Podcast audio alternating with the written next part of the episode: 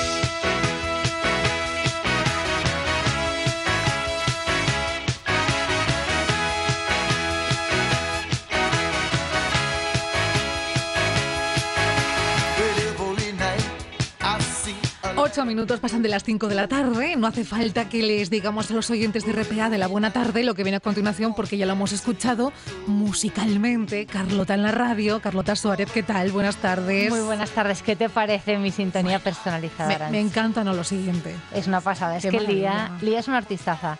Voy a traer la sintonía entera para poder escucharla otro día en condiciones. Vale, me ¿eh? parece bien. Y la ponemos de pe a pa, ¿no? Venga, genial. y hoy, 9 de agosto, es el Día Mundial de los Amantes de los Libros. Anda. Entonces yo creo que vamos a empezar con una, una, frase que saqué de las redes sociales para felicitar a todos los amantes de los libros y oyentes de esta sección, claro. No sabes exactamente qué es y en este caso las hormonas no son culpables de nada.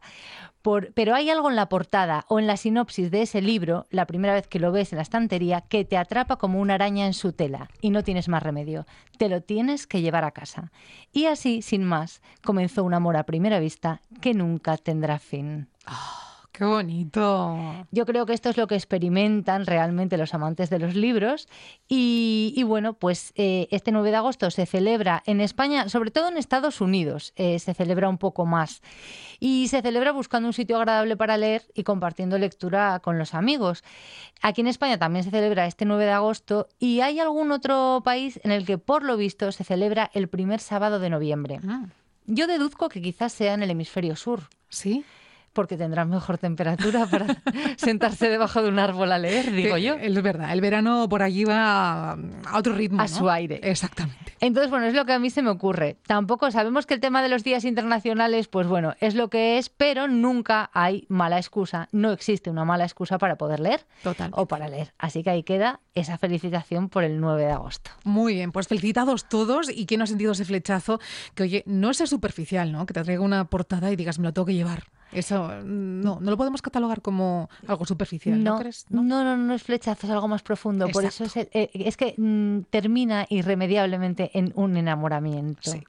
De hecho, mira, yo no sé si lo tendrá preparado Quique, pero podemos enlazarlo si queréis con ese amor a primera vista que tienen nuestros invitados, eh, los que nos aportan esos libros que les transformaron para siempre y lo tiene Quique preparado, que está preparado está todo, está en todo. Y hoy en, los libros llave, esos amores eh, para siempre, tenemos a Alexis Ravelo, que es un viejo amigo de la, de, la, de la buena tarde, es canarión, es escritor y es un promiscuo literario, lo vais a ver.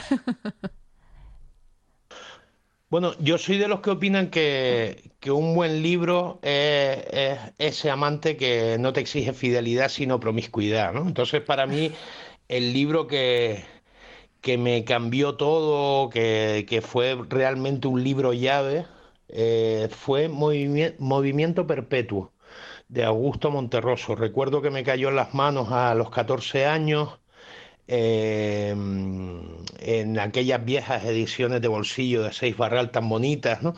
Y bueno, no solo me mostraba que la literatura era humor, era juego, era eficiencia lingüística, sino que además en aquel libro fue donde por primera vez pues me acerqué a través de él a autores que luego han sido importantísimos para mí, como Frank Kafka, James Joyce, eh, Julio Cortázar, García Márquez, Virginia Woolf, la primera vez que, que los Catherine Mansfield, ¿no? La primera vez que los oí, que, que los oí mencionar o, o, que se me llamó la atención sobre ellos fue en ese libro, ¿no? Entonces, Movimiento Perpetuo de Augusto Monterroso para mí es, ese libro especial, ese libro llave que, que además me, me hizo querer ser escritor, ¿no? Qué bonita esa promiscuidad literaria, ¿no? De la que nos habla Alexis. Es una maravilla. Sí. Y Alexis es una gozada también. Es el padre de Ladio Monroy. Eh, un personaje, un granuja canarión increíble. Y el que no conozca a Alexis, yo le recomiendo empezar a leerlo ya. Porque, porque bueno, es el, es el futuro de la novela negra española y esto del futuro le encantará porque le hace muy joven. Pero es que, bueno, es uno de los mejores escritores de novela negra a nivel nacional. Entonces, además tenemos la, buena fortuna de que colabora mucho con nosotros siempre que le llamamos, está, está dispuesta a todo, porque es lo que tienen los promiscuos literarios, es, lo que pasa. Y nuestra segunda, mm, la segunda persona que nos va a rescatar hoy o que nos va a contar, que va a compartir con nosotros su libro llave, eh, es Esther Sánchez, de editora de Pintar, Pintar, editorial asturiana, una editorial asturiana de, cuentos, no voy a decir infantiles, me niego. Me niego, Arancha, de, cuentos. Los cuentos no tienen edad. No, tienen edad. Claro que no. Y le va a encantar esta, se lo voy a dedicar yo y seguro que se lo dedica también Esther, este rescate a, a Monchi, a ver, al mister. Hola Carlota. Pensar en un libro o los libros que más me han marcado o han hecho que hoy me dedique a editar álbumes infantiles ilustrados es una pregunta bien difícil de contestar, porque siempre he estado rodeada de libros. Es más, ya de cría autoeditaba mis propias publicaciones, con sus cuadernillos cosidos, sus tapas duras, sus solapas, fijándome y aprendiendo de los que tenía en casa. Me gustaban especialmente las enciclopedias de biología, de medicina, arte, genéricas. En ocasiones, los fines de semana largos, me entretenía zapeando entre las páginas y maravillosas reproducciones de los tomos de las muchas enciclopedias que había en mi casa. Si he de mencionar una, diré la gran enciclopedia asturiana. Siempre había un tomo abierto encima del comedor, en la sala, con información del concejo y la ruta de montaña que realizaríamos esa semana. Abismo generacional. Oye, ¿cómo se echa de menos las enciclopedias en las casas, eh? ¿Verdad? Sí. Y yo decía lo de Monchi porque sabéis que Monchi vendió enciclopedias y me hizo mucha ilusión. Le, estoy oyendo a lo lejos. A lo lejos, ¿eh? Estamos dentro del submarino, entonces por eso tenemos, lo tenemos aislado. Sí, sí, sí. Pero, pero sí que es verdad que me hizo mucha ilusión que esté rescatase enciclopedias, porque fíjate, es algo que, que ahora sí que hemos perdido esa costumbre, claro. Es verdad, ¿eh? Y, y, lo bonito que era ir a investigar tú por tu cuenta esa enciclopedia familiar, ¿no? Sí. Y además, ¿sabes lo que pienso yo, Arancha? Que ahora los chavales no creo que sepan buscar, fíjate. Ya.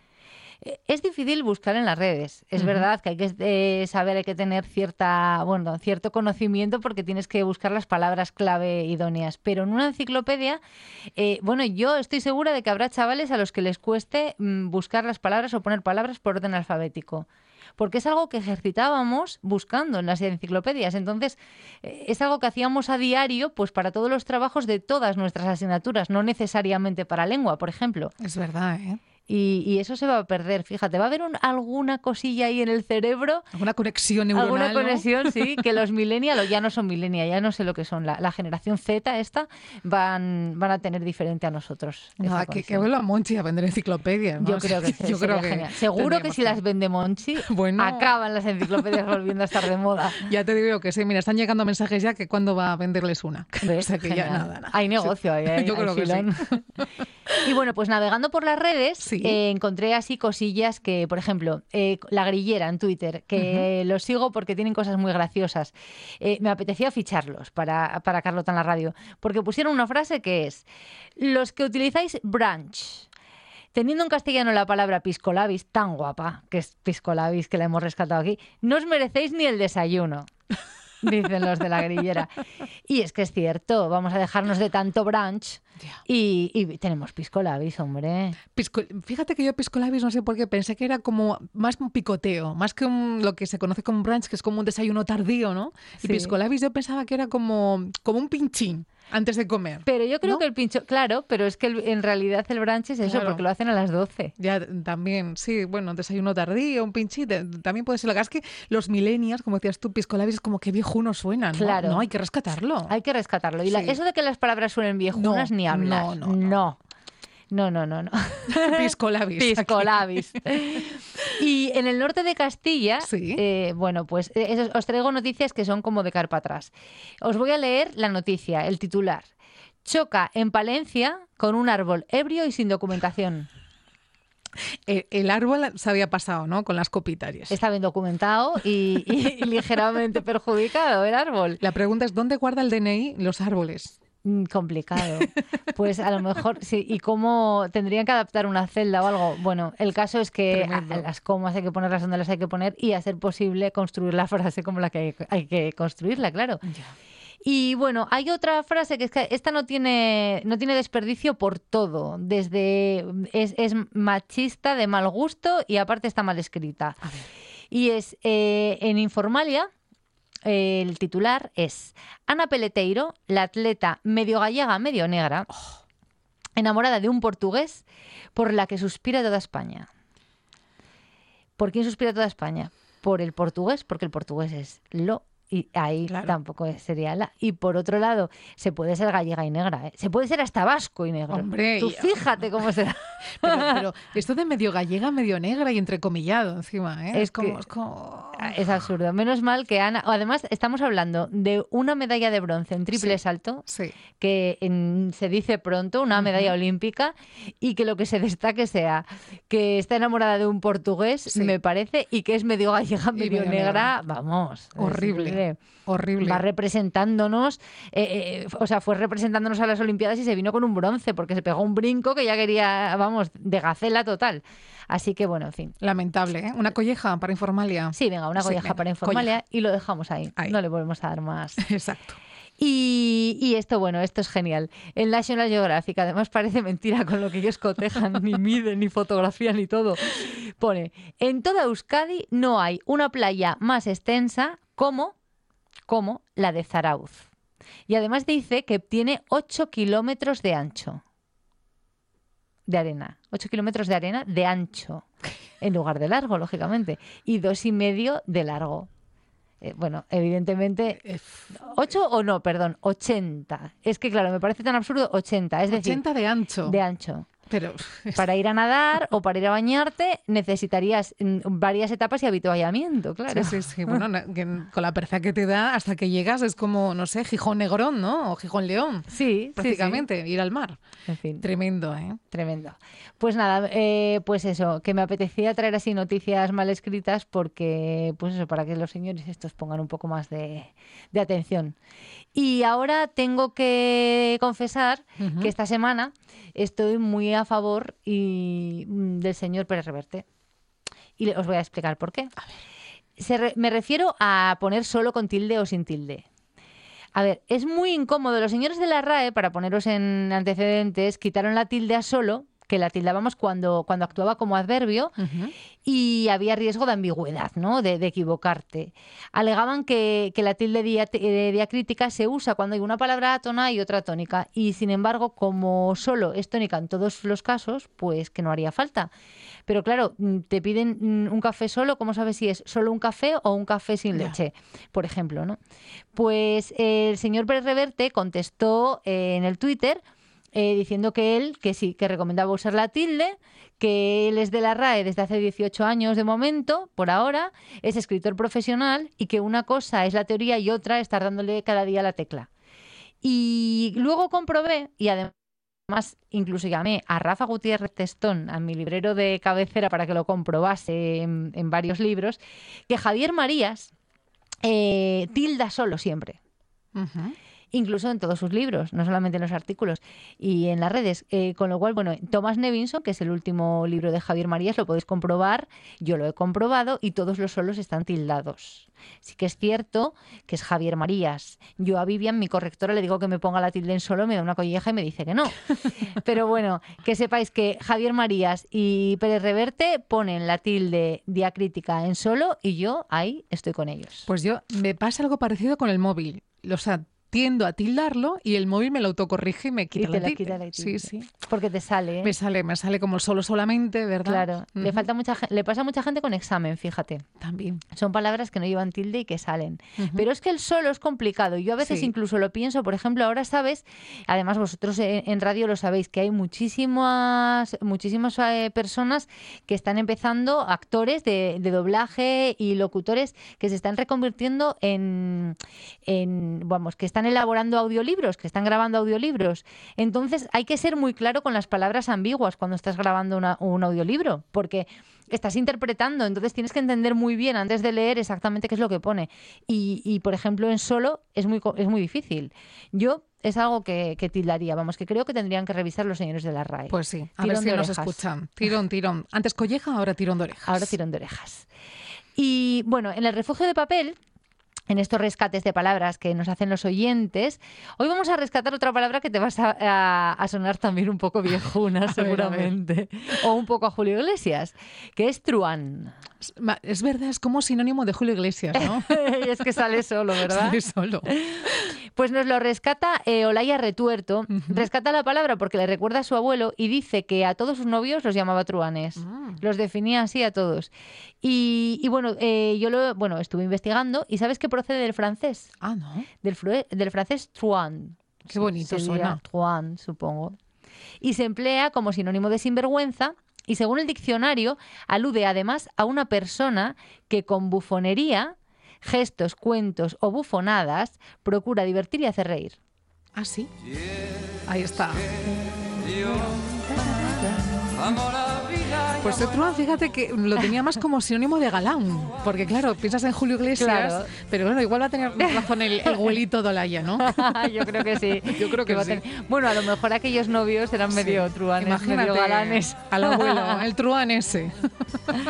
Olaya, bueno, me, me- me lo decía y lo rescatamos a su nombre y al de su abuelo. Qué que bueno. Es muy guapa la historia. Pues sí, sí que lo es, sí.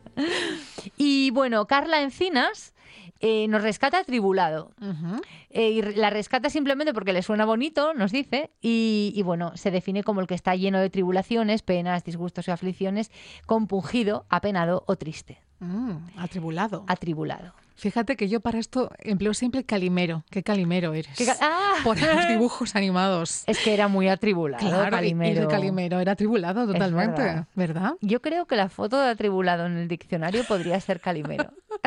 Yo lo veo todo el día llorando. ¿Verdad? Todo el día llorando, sí. Pobre Calimero. Con, con aquel huevo en la cabeza, aquel medio huevo. De aquella Karina. Ay, Sí, ay, ay. De bueno. Y en Telacambio, Sí. bueno, yo esto lo he tenido que buscar. A lo mejor tú lo sabías, Arancha. No sé, no sé. A ver, a ver. Dos rubias aquí en el estudio A de ver. Rodríguez, las dos. es, eh, la palabra es lounge wear. Ujú. Escrito lounge wear.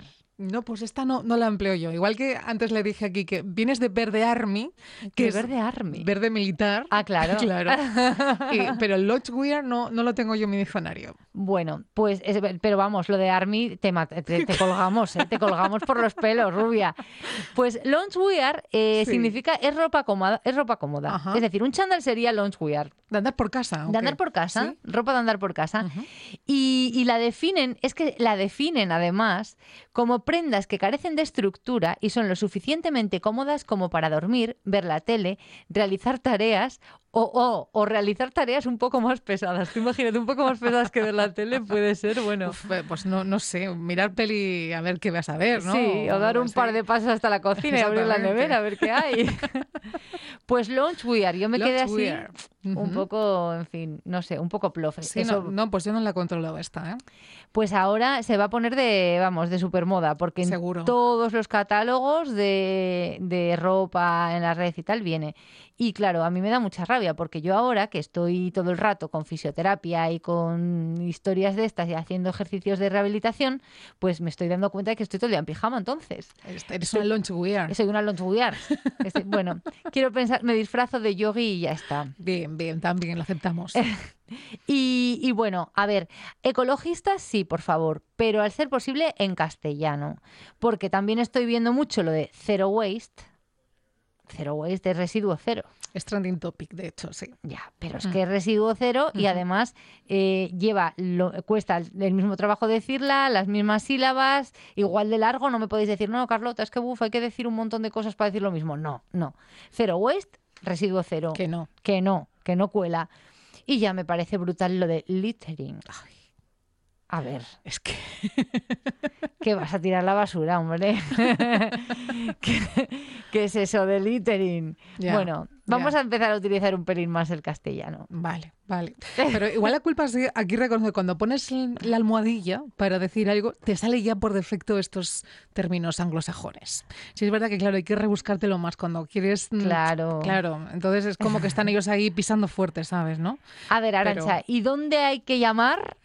¿Dónde hay que llamar Venga. para que pongamos almohadilla y nos salgan palabras en castellano? Es que tienes toda la razón que Es que mm, hay que, hay que. Voy a investigar. Espera. Igual somos los propios de usuarios de las redes. Llama. En Google, teléfono. Llama, Twitter, rubia. Ahí, voy a llamar. Yo creo que el tema es que somos los propios usuarios que como ponemos más en inglés porque nos da la sensación de que así somos más visibles, eh, pues lo hacemos. Y entonces, claro, al haber más palabras en inglés, pones la almohadilla y sale lo que más eh, lo, lo que más se dice o lo que más se escribe. A ver si entre todos empezamos a, a decirlo en castellano, que, que hay muchísimo Que sí. eh, sí, sí. hablante de, de español por el mundo. Claro que sí. No nos estamos dando cuenta. Para terminar, tenemos anatomía para furiatones. Bueno, los furiatos, Sí. todos sabemos que son los extranjeros.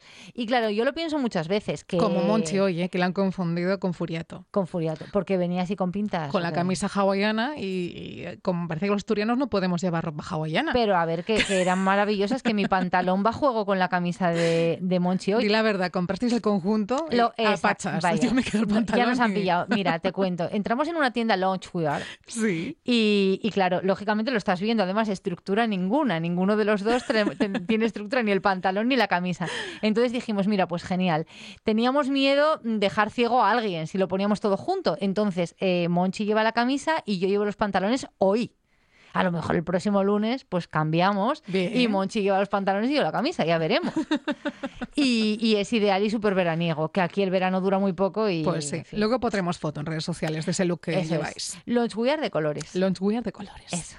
¿Y cómo dirían estos? Summer lunchwear. No. bueno, lunchwear tropical. Eso. El chándal tropical. Y bueno, lo que decía de los furiatones, yo siempre lo pienso. Los extranjeros lo tienen muy difícil para aprender español, para hablar caste- para aprender castellano, porque tenemos un montón de frases hechas. Muchas de ellas las buscamos aquí el origen en Carlota en la radio. Hoy simplemente os voy a traer unas cuantas frases que a mí me parece que, que tiene que, que desmoralizar un poco a aquellos estudiantes de, de español o de castellano y que además tienen mucho que ver con las, pues con las partes del cuerpo. Por eso lo ha titulado eh, Anatomía para furiatones o para furiatos. Tener mano izquierda. Pues tener mano izquierda es tener habilidad para resolver situaciones complicadas, ¿no? Yo añadiría que sin pisar callos, es decir, sin, sin hacer daño a nadie, pero esto ya los furiatones se volverían locos con lo de los callos. Entonces, bueno, tener mano izquierda o ser la mano derecha de alguien, que quiere decir que eres una persona de confianza. La mano derecha es siempre la que tiene más habilidad para Claro. todo y entonces, bueno. Los diestros que están mejor vistos de toda la vida. ¿eh? Sí. Sí, bueno, yo sí, siempre viví mejor a los zurdos porque son más artistas. Sí, eso es verdad también. Sí. Mira, yo iba al cole con, con Edgar, con Edgar Plans, que es zurdo, y tú mira cómo dibuja Edgar. Tremendo. Tremendo. Y muchísimos músicos. Jimi Hendrix creo que era, eso lo sabrá Quique seguro. Sí. No era, sí, ¿verdad? Era zurdo. Y diseñó su guitarra para tocar con la izquierda, nos dice aquí el ¿Ves? libro gordo de PTT. ¿Y van a estar mal vistos? Vamos, artista y ingeniero, vamos, por favor. De- vamos, son inteligentísimos los zurdos. Y por lo menos muy ingeniosos, porque se las Sí. tienen que apañar. Bueno, hablar por los codos. Lo de los codos es muy curioso, fíjate, porque siempre que hay un exceso recurrimos a codos. Hablar por los codos, hincar los codos, empinar el codo. Cuando estudiamos mucho, hincamos los codos. Sí. Cuando nos pasamos un poco con la ginebra, empinamos el codo o con la sidra. Hablar por los codos es charlar, vamos, charrán, charrán, charlar mucho. Y, y bueno, ¿por qué utilizamos los codos? Pues mm, no se sabe, son frases hechas simplemente a volver locos a los furiatos. Y seguimos volviéndolos locos con devanarse los sesos o calentarse la cabeza, por ejemplo. Devanar los... Bueno, es un poco visceral, de, comentaba yo, porque bueno, pero es muy gráfico. Tú imagínate, pues eso, yo me estaba imaginando desentrañando un problema mientras hago así con quito nudos de sesos y voy haciendo como una ristra de chorizos, ¿no? Así de, de Sí, sí, verdad. alto ayer. Y, y lo de calentarte la cabeza, pues como si fuera una express. Es un poco- Totalmente. totalmente. Y yo creo que a estas alturas ya nuestro furiato imaginario dejó filología hispánica, se, se pasó a otra carrera y, y por, lo- por ejemplo, pues sacarte en hombros o arrimar el hombro sería Ajá. también otra frase que yo creo que acabaría de ponerles la banderilla. Qué bonito arrimar el hombro. Pues Carlota, eh, llegamos ya al fin de, de- de hoy, porque el próximo lunes vuelves a la radio con más expresiones y con más collejas si hace falta, y, o aplausos también, que podemos también dar algún premio, ¿no? De A bien ver, redactado. a los señores de la RAE les estamos dando una de cal y otra de arena. Vale, Vale, vale. Y yo creo que a la prensa también. Vale, pues me parece bien ese pacto. Pues un gustazo como siempre. Carlota, nos vemos el próximo lunes. Abrazote. Una de vinilos al ajillo, dos de micros al cabrales, tres de cables afogados. Oído cocina. Carlos Novoa se cuela en las mejores cocinas del país Astur. De lunes a viernes, a las 11 de la noche, Oído Cocina con Carlos Novoa. La buena tarde con Arancha Nieto.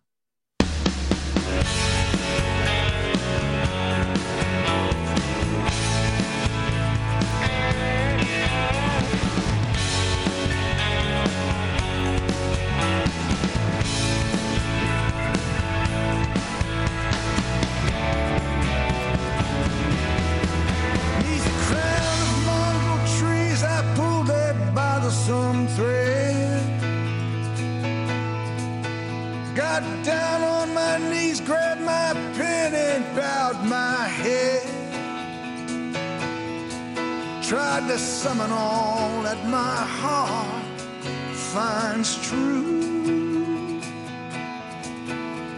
and send it in my letter to you.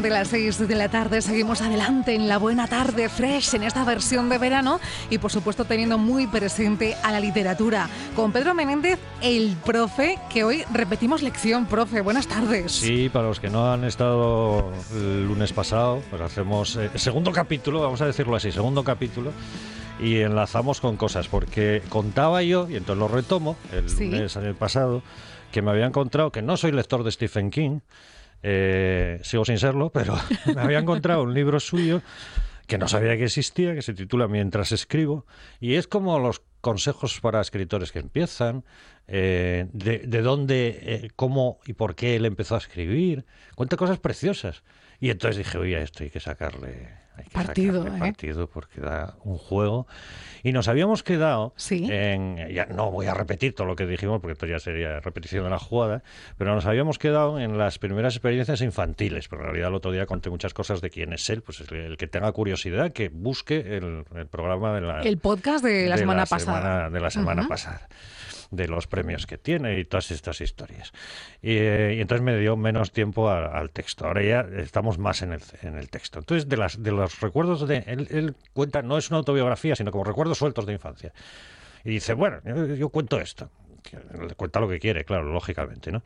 Y entonces, una de sus experiencias eh, que no va a olvidar nunca es la primera vez, lo llevaron más veces, al otorrino. Bueno, lo llevaron al otorrino tenía una infección en el, oído y entonces dice que ahí eh, aprendió una cosa que es, eh, bueno, lo sientan, todas estas cosas, y ve al médico que se acerca con una jeringa de tamaño considerable. al ver la jeringa de tamaño considerable, por la cara que puso, tenía seis años así, no dijo nada, no debió atreverse a decir nada, pero entonces el médico usó una frase mágica. Tranquilo, Stevie, que no duele. Me lo creí. Desde entonces sabe que cada vez que un médico te dice que no duele, Es quiere verdad, ¿eh? decir que va a doler. Eh, no voy a poner ejemplos míos, pero también consta Cuidado que también porque los tengo. a veces hay médicos que dicen, duele un poquito. No, eso, ya, es, eso ya es. Total que me Desmayo metió la ya. aguja en la, en Sí. la oreja, tal, pero tenía una infección. Y él dice, hablando de los, los que les guste la literatura de Stephen King con tanto terror y tal, dice. Cada vez que la aguja se acercaba, yo la apartaba con la mano. Al final la enfermera salió a la sala de espera, avisó a mi madre y entre las dos consiguieron sujetarme para que el médico pudiera meter la aguja. Yo pegué un grito tan largo y bestial que todavía lo oigo. De hecho, creo que en algún receso profundo de mi cabeza sigue resonando aquel último grito. Wow, le marcó la experiencia. Para toda la vida. Es, es preciosa la historia, además. ¿Cómo empieza a escribir? Bueno, eh, él empieza a escribir porque, eh, como además estaba bastante delicaducho de salud, debía ser un niño así endeble, Luego no lo parece el resto de su vida, pero era un niño endeble. Eh, total, que lo sacaron del colegio y lo tenían en, en casa. Había perdido demasiados meses del curso y en el colegio le recomendaron a la madre que estuviera en casa, que se curara bien y en otoño volvía al, ¿Al curso? al- lo que fuera, ¿no? Primaria, porque era, era pequeñín. Dice, pasé la mayor parte del año en cama o sin poder salir de casa. Y entonces me leí aproximadamente seis toneladas de tebeos. Eh, cita tebeos de los que estaban de moda en aquella época en Ujú. Estados Unidos. Y a partir de cierto punto empecé a escribir mis propios cuentos. Pero lo primero que hizo era imitar. O sea, él, él leía un tebeo que le Sí. gustaba. Y entonces lo copiaba en una libreta, lo copiaba. Con to- todo tal cual, o sea, copiaba el texto tal cual. Luego empezó a cambiar palabras. O sea, de repente no era el texto tal cual del tebeo, sino alguna Su cosa versión, ¿no? como introducida por él. Un día le enseñé a mi madre uno de mis híbridos y le encantó. Dice, yo nunca le había visto poner aquella cara, al, menos por mí, y me entusiasmó. Me preguntó si me lo había inventado y dijo que no, que había copiado la mayor parte. Entonces la cara de decepción que puso mi madre hundió mi gozo en un pozo. Me devolvió la libreta y dijo, escribe tú uno, Stevie. Los tebeos de Combat Casi no valen nada. Se pasa el día partiéndole la cara a la gente. Escribe uno tú. Y ahora viene un párrafo. A mí me parece que para escritores este párrafo es precioso. A ver, a ver. Recuerdo haber acogido la idea con la sensación abrumadora de que habría mil posibilidades, como si me hubieran dejado entrar en un edificio muy grande y con muchas puertas cerradas, dándome permiso para abrir la que quisiera. Pensaba, y sigo pensando, que había tantas puertas que no bastaba una vida para abrirlas todas. Qué bonito. Chulada, ¿eh? Un universo de posibilidades, ¿verdad? Qué bonito. Claro. y el reto Por- de, de la madre, ¿no? Y eso Stephen King, que, que- que debe, no sé, lo estábamos hablando ahora fuera, no tengo ni idea cuántas novelas lleva escritas, pero deben ser decenas y decenas y decenas. Unas cuantas, yo creo, ¿no? Pero en su edificio seguro que el día que deje Sí. de escribir quedarán muchísimas puertas sin abrir. Es verdad. También eso produce cierto así. Bueno, total que, a que claro que escribió un cuento. Entonces cogió y escribió el cuento, de verdad él. Uno sobre bueno, cuatro animales mágicos, lo cuenta y tal, y se lo da a su madre. Su madre le pregunta, ¿este no es copiado? Dije que no. Ella comentó que merecía publicarse. Desde entonces no me han dicho nada que me haya hecho tan feliz. Claro, chulada, ¿no? Entonces eh, hacía cuatro copias, eh, le pidió cuatro más. Cuatro cuentos sobre el conejo blanco y sus amigos. Un protagonista era un conejo blanco. Bueno, que se las repartía a sus tías. Eh, cuatro cuentos, a 25 centavos cada uno. Fue el primer dólar que gané en la profesión. Oye, me encanta cómo, cómo tiene marcado ese momento de, de la madre que, que ha sido como Y el, es que lo cuenta muy ¿verdad? guapo. el trampolín. Lo cuenta muy guapo. Sí, porque sí, sí. eh, luego, por otra parte, cuenta cosas. eh, no era nada fácil, ¿eh? La vida de, de- de su familia. O sea que. eh, bueno, ¿qué pasa con la tele? ¿Nos metemos con la tele? Porque, claro, esto de la tele. Mm, tiene su cosa. Hoy hablaría de Internet, supongo, no lo sé. Dice, nací en 1947, pero no tuvimos tele hasta 1958. Cuenta el, el- el- el que no había tele en su casa. Bueno, y de ahí saca lo siguiente. De todos modos, la aparición de la tele en el domicilio de los King fue relativamente tardía, de lo cual me alegro. Pensándolo bien, pertenezco a un grupo bastante selecto, el de la última promoción de novelistas norteamericanos que aprendieron a leer y a escribir antes que a tragarse su ración diaria de basura visual. Quizá no sea importante, aunque también es verdad que un escritor en ciernes puede hacer cosas mucho peores que pelar el cable de televisión, enrollarlo en un clavo y volver a meterlo en un enchufe. A ver qué explota y hasta dónde. Nada, ideas mías. El tono del, del libro es todo así como muy simpático y tal. Bueno, no sé, yo aquí creo que es un poco mito eh, lo de la tele y lo de... Es decir, hay, hay grandes escritores ya mucho más jóvenes que ya nacieron con tele y lo sabrá Claro, con internet y con exacto. que ya habrán nacido con internet y, y bueno, es decir, cada uno nace cuando nace y le toca lo que lo que le toca. Y un ¿no? consumo responsable, ¿no? Hay muchas cosas De más. ¿no? tele o de internet o de lo que sea. Tiene otra, otra, otra historia preciosa que hay también, otra de... de- él llama, eh, a los 11 años así, empieza a mandar cuentos a, a agentes literarios, a, a revistas, ¿Él no mismo? agentes literarios, que no sabía todavía, lo cuenta luego, no sabía que existían los agentes literarios. Entonces a las revistas, a las mismas revistas que él leía, Sí. de terror, de ciencia ficción, de tal, y le empieza a mandar cuentos. Y claro, no ni, ni uno, ¿eh? nada, nada. ni- No le hacían caso. Ni caso. Y, pero uno... eh, que envió hacia 1960 una revista de, de ciencia ficción y tal. Bueno, en 1960 envié un cuento. Mi primer envío a una publicación, si no me falla la memoria. Se me ha olvidado el título, no me cabe duda, ta, ta, ta. Me lo rechazaron. Pero el que se lo rechazó, al cual él no conocía, obviamente a los 11 años de nada, es un tal Forrest Ackerman, que es alguien en el mundo estadounidense de las revistas de ciencia ficción como uno de los dioses. ¿no? Y ese fue el que se lo rechazó. Me lo rechazaron, pero Forry, el Forrest Ackerman lo llama Forry, o sea que ya tenemos datos, se lo quedó. Forry se lo queda absolutamente todo. Bueno, unos 20, y ahora viene la anécdota preciosa. Unos 20 años después, durante una sesión de autógrafos en una librería de Los Ángeles, ya famoso, claro, apareció Forry en la fila con mi cuento. No. Redactado a un espacio con la máquina de escribir Royal que me regaló mi madre en Navidad al cumplir 11 años. Quería que se lo firmara. ¿En serio? Y supongo que lo hizo, aunque fue un encuentro tan surrealista que no puedo estar seguro. Para que hablen luego de fantasmas, hay que ver. Qué fuerte, ¿no? Qué guapo también. Y que lo guardara. Sí, porque según él es que lo guarda todo. Es que es alguien que lo guarda absolutamente. Y ordenado. Sí, porque, Porque- María, claro, de- acordarte de decir, ah, este tío ah, que es famoso fue aquel que me mandó hace 20 años esto.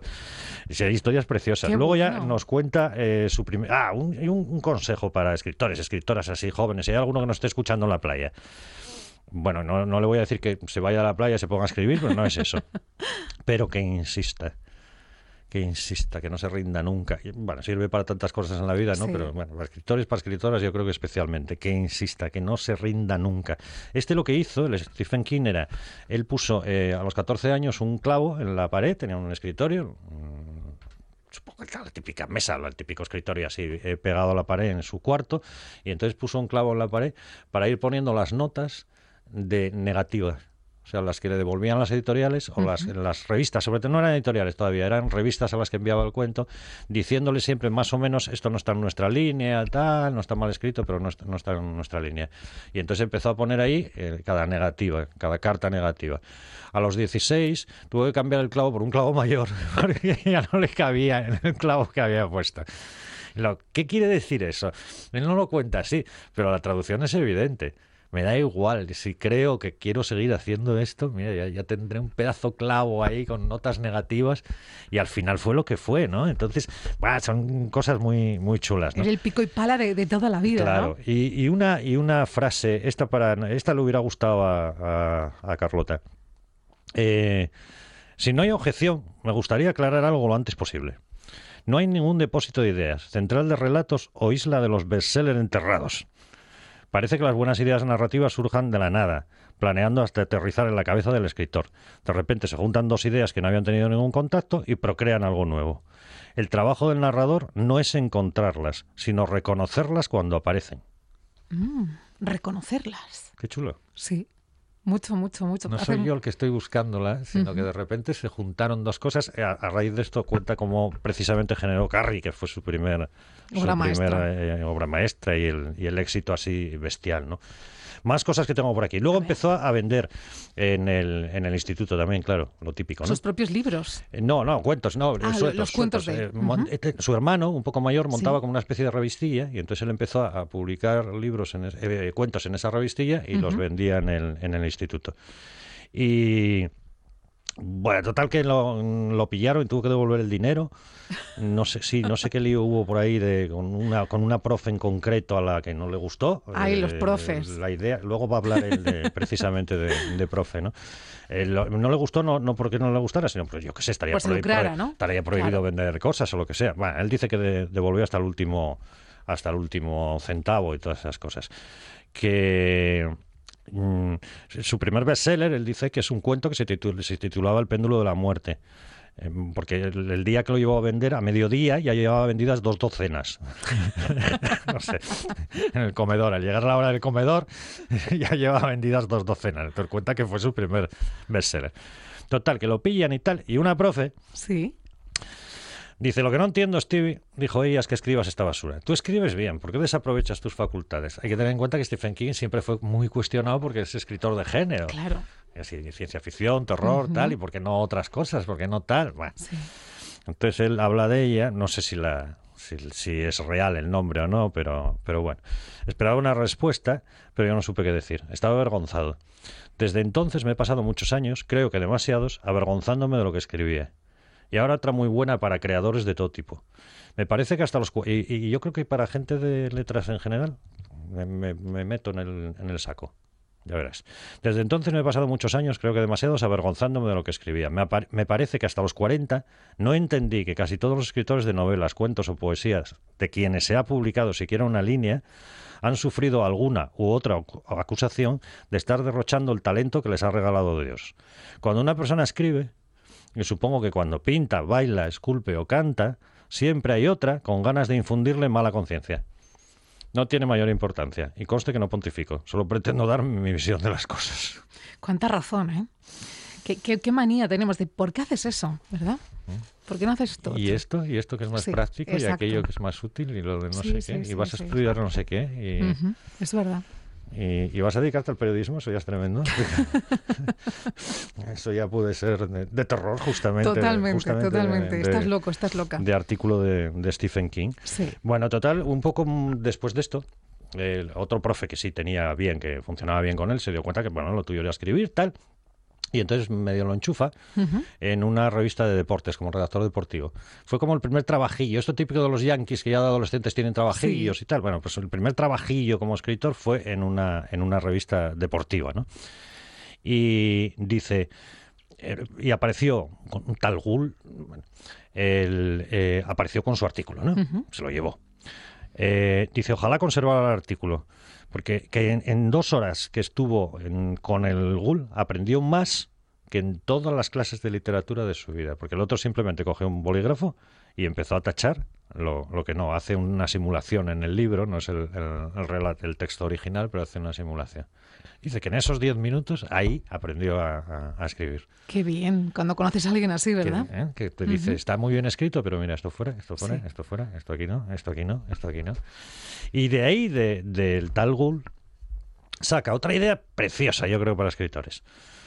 Eh, bueno, él, él dice, escribir una historia es contárselo uno mismo, dijo él. Cuando reescribes, lo principal es quitar todo lo que no sea la historia. Yo estoy a favor totalmente. ¿eh? Qué chulo. El día en que presenté mis primeros dos artículos, Gould dijo otra cosa interesante. Es- y esto lo, esto lo repite luego varias veces a lo largo del libro, que hay que escribir con la puerta cerrada y reescribir con la puerta abierta. Dicho de otra manera, al principio solo escribes para ti, pero después sale afuera. Cuando ya tienes clara la historia y la has contado bien, al menos dentro de tus posibilidades, pertenece a cualquier persona que quiera leerla o criticarla. Si tienes mucha suerte, la mayo- serán mayoría los que prefieran lo primero a lo segundo. Y, y usa esa imagen de, de Sí. pri- escribir es escribir con la puerta cerrada y reescribir es reescribir con la puerta abierta. Entonces ya tengo que estar pensando en el lector, en, en la persona, en las personas a las que a las que pueda ir en, el- aquello que estoy escribiendo, ¿no? Qué chulo también, ¿no? Eh, ¿Cómo vamos? ¿Cómo vamos? Pues ¿Vamos nos bien? queda para el último, el último apunte. Bueno, el último apunte Sí. y como vamos a seguir... pues, mm, Por cierto, ayer me estuve viendo un trocito, porque sabes que cada poco hay una película de Stephen King por, por, la, por la tele, eh, Los niños del maíz. Esa- esa- la peli sí, la- yo no he leído nada de él, pero las pelis sí que las- Pues, bueno, claro, pues, las pelis yo y me, las me las estoy, me las estoy acordando visto- todo el rato de, de lo que estamos comentando. ¿verdad? Él luego, eh, lo último, y lo dejamos justo ahí, porque venga. luego además, eh, así queda para la siguiente cuando es profe. Sí. Eh, cuando él llega a ser profe, que es con su con, con que luego va a ser su mujer, una chica a la que no había visto nunca, nunca la había visto en la, en la biblioteca y tal, y no sé qué. Se llamaba Tabitha Spruce, os- no tengo ni la menor idea cómo se produ- pronunciará el apellido, ¿no? Es, su mujer, sigue siendo su mujer, es escritora, si algún oyente tiene curiosidad y la busca por ahí en Wikipedia, Tabitha con TH, Spruce, así es, Spruce, eh, y es escritora, no del, no del nivel, no, digo, no del nivel de, de- del famoso de, de popularidad, ¿no? popularidad de su marido, ¿no? Nos casamos al año y medio, seguimos juntos y nunca he dejado que me olvidase de que al conocerla le tomé por novia, tal, tal, no sé qué. Bueno, dice que para él ha sido un apoyo constante que para él, que él cree que cualquier escritor o escritora lo que necesita es siempre alguien al lado que no que le diga que bien lo haces, sino que no le diga por qué haces eso, Que no le cuestiona, ¿verdad? que no le cuestione. Qué importante. Que en su caso es su mujer, pero que Claro. podría ser otra otra otra persona. Qué importante esa lección de vida. Que por lo que sea, que no, que no tengas a alguien que te cuestione, ¿no? Que él no necesitó nunca apoyo en el sentido de, venga, ánimo y tal, ¿no? que eso lo traía él de casa. Pero que cuando él se encerraba en un lado a escribir o cuando no sé qué o cuando tal, y lo estaban pasando muy mal económicamente, eso ya lo contaré, en vez de decirle, oye, que no tenemos un duro, salte ahí fuera tal, nunca le dijo nada. Qué buena compañera. Supongo que por eso siguen juntos, 50 años. Yo creo que sí. Lo dejamos aquí, pero seguimos con más Stephen King la semana que viene. No, la que viene damos un salto. La que Ah, viene vale. traemos invitado y luego. Venga, por puntos suspensivos que le gusta mucho a él eso. puntos ¿eh? suspensivos. Una, una nota que no tiene nada que ver con su obra ni con sus sentimientos. ¿Sabes cuánto mide Stephen King, profe? No. 1,93. Mide 1,93. Lo acabo este de ver tipo. ahora aquí en, en internet. No, si la pinta aquí en la foto del libro ya tiene pinta de ¿Verdad? pero Pues un paisanón de- de- de toda la vida. 1,93, claro. 1,93 mide Stephen King. Ahí, ahí lo dejamos. Bien, bien. Bien, ¿no? Bien. El profe, como siempre, un gustazo y un placer ahondar en todo lo que nos cuenta. Hasta la semana Buen que viene. lunes, buena semana. Un programa de viajes, turismo, aventura e historia lleno de contenidos didácticos con los que aprender y divertirse. Un escaparate turístico donde se incluyen información sobre casas rurales, hoteles, gastronomía, turismo de aventura, senderismo, Voy festivales. a volver a salir y quiero que me aplaudáis como si fuera yo que sé. Un buen día para viajar. Un programa de apoyo al sector turístico de Asturias. De lunes a viernes a las 9 de la mañana y también sábados y domingos a las 10 de la mañana. La buena tarde. Con Arancha Nieto.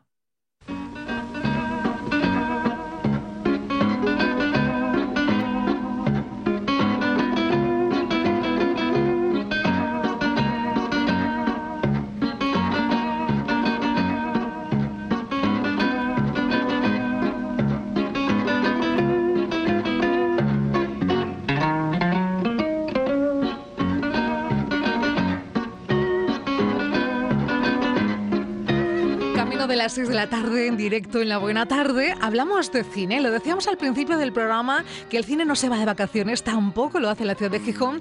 De hecho, tenemos una programación más que amplia y completa. Y de ello vamos a hablar con el director del Festival Internacional de Cine de Gijón, Alejandro. ¿Qué tal? Muy buenas tardes. Hola, buenas tardes, ¿qué tal? Oye, que, que el cine no se va de vacaciones, sigue presente en la ciudad de Gijón, no se limita tampoco a lo que es el Festival Internacional de Cine de Gijón y eso lo tenéis muy presente con lo que habéis organizado y preparado para los próximos días. Alejandro Díaz Castaño. Pues sí, la verdad es que bueno, ya empezamos a hacer esa primera edición del, del cine de verano el año pasado en colaboración con nuestros compañeros de, del área de festejos del Ayuntamiento de Gijón y la verdad es que bueno fue una forma también de, de bueno de volver a las proyecciones no al aire libre en patios de colegios que también hay que tener en cuenta que el verano asturiano pues eh, muchas veces como se puede comprobar este año no nos trae nada más que sol con lo cual pues bueno tenemos ahí es el eh, la idea de que sean eh, en lugares que tienen una cierta cobertura por lo menos eh, en este caso los patios de colegios y la verdad es que es una bueno pues una iniciativa que cada vez va ganando más más público y estamos muy contentos de, de, hacer este segundo cine de verano en Gijón y además con bueno pues con un recorrido por la comedia de todos los tiempos. Hablamos de dos escenarios importantes, ¿no? En este caso, como los colegios públicos de, de Begoña y García Lorca, que ofrecen ese cine nocturno, que hoy mismo ya tenemos una cita, ¿no? A las 10 de la noche. noche.